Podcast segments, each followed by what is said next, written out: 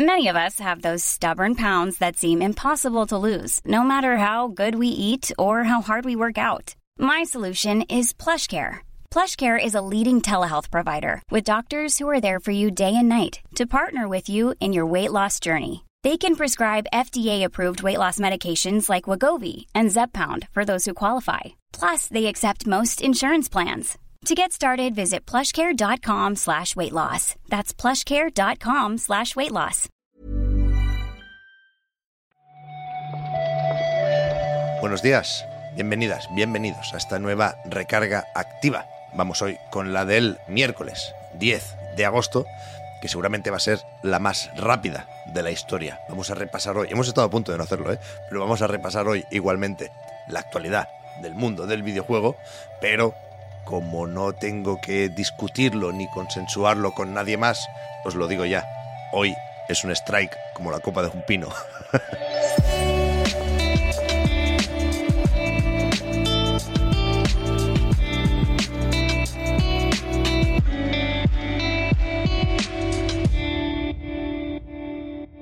Seguramente los titulares más importantes de hoy tienen que ver con Unity, con la compañía del motor gráfico homónimo, que además hay un, un 2 por 1 aquí, porque resulta que esta gente ha decidido establecer una empresa conjunta, una joint venture, en, en China, que se llama Unity China y que pretende, pues como os podéis imaginar, aumentar su presencia y su relevancia en, en ese mercado. Lo destacable, supongo, es que para hacer esto se ha asociado con varios de esos gigantes chinos. Están por aquí Alibaba, China Mobile, Oppo y ByteDance, los del TikTok. Con lo cual parece claro que, que no faltarán aquí ni recursos ni contactos y será interesante ver qué, qué implica para, para Unity, ¿eh? que no creo que se pueda decir que está perdiendo relevancia, porque aunque Unreal está muy fuerte, Unity sigue teniendo algo de herramienta por defecto a la hora de empezar a trastear o de descubrir el desarrollo de videojuegos. Se sigue usando para muchísimos proyectos de todo tipo, ¿eh? también algunos muy grandes y muy serios. Pero sin embargo, es cierto también que últimamente se están cuestionando algunas decisiones de la compañía relacionadas con su expansión, con algunas compras, con sobre todo la fusión aquella con Iron Source, la gente que se dedica a los anuncios y que no gusta a todo el mundo. Y no sé si por ahí tenemos que buscar la relación con la otra noticia sobre Unity que leíamos ayer.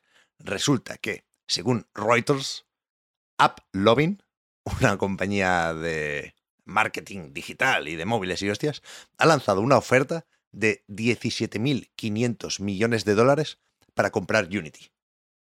Por supuesto, no sé qué implica esto, ni cómo de probable es que acabe sucediendo, pero me apetecía mencionarlo por aquello de relativizar las cosas, ¿no? Porque a veces no, no afinamos bien la importancia de, de, cada actor en esta industria, ¿no? Unity parece algo todopoderoso y omnipresente, pero resulta que lo puede comprar otra compañía que no conocíamos de absolutamente nada y que tiene un nombre así de ridículo, Uplovin, toca los cojones. Y después me apetecía un poco también hablar de Embark. Es verdad, lo reconozco que me ha dado por los suecos, por este estudio con mucha gente que venía de DICE, que hace un par de días anunció el retraso de Ark Riders, y ayer su CEO, Patrick Soderlund, el que había sido CEO de DICE, que después cuando a Electronic Arts le dio por hacerlo todo con Frostbite, pues escaló posiciones en la compañía y creo que llegó a ser vicepresidente y jefe de diseño, algo así, un, un tío que, que veíamos y leíamos a menudo, vaya en, en, presentaciones y en informes de Electronic Arts.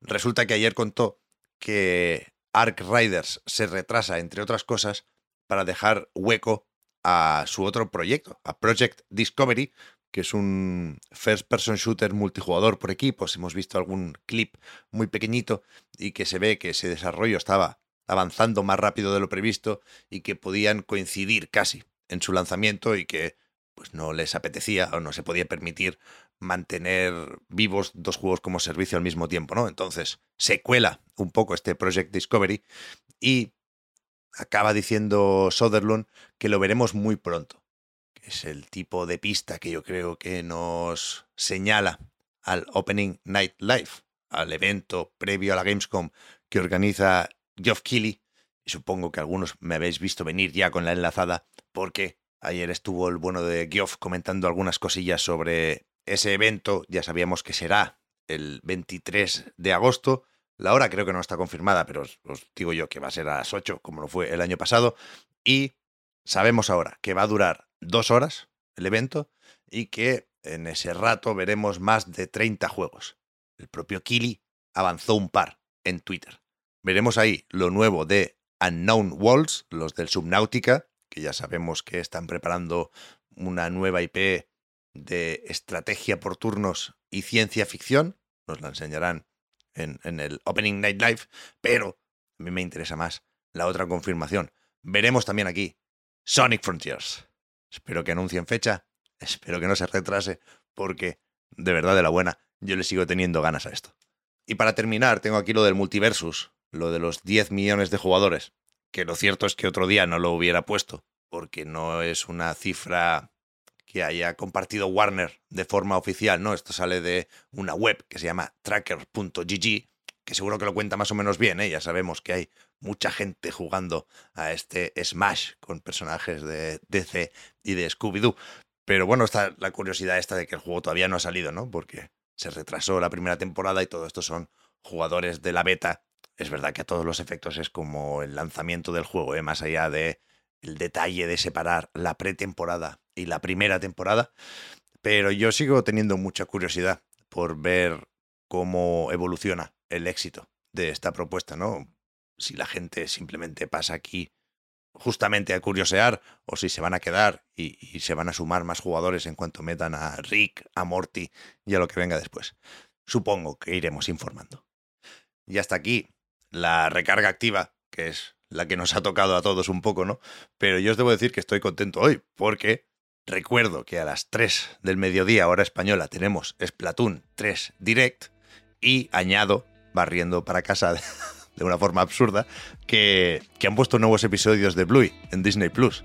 25 tú, la mitad de la tercera temporada.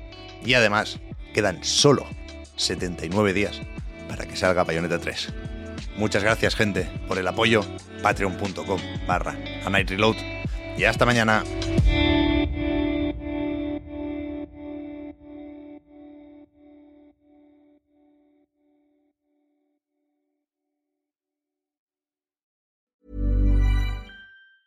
Hi, I'm Daniel, founder of Pretty Litter. Did you know cats tend to hide symptoms of sickness and pain? I learned this the hard way after losing my cat, Gingy. So I created Pretty Litter, a health monitoring litter that helps detect early signs of illness by changing colors, saving you money and potentially your cat's life. Pretty Litter is veterinarian developed, and it's the easiest way to keep tabs on your fur baby's health right at home. Go to prettylitter.com and use code ACAST for 20% off your first order and a free cat toy. Terms and conditions apply. See site for details.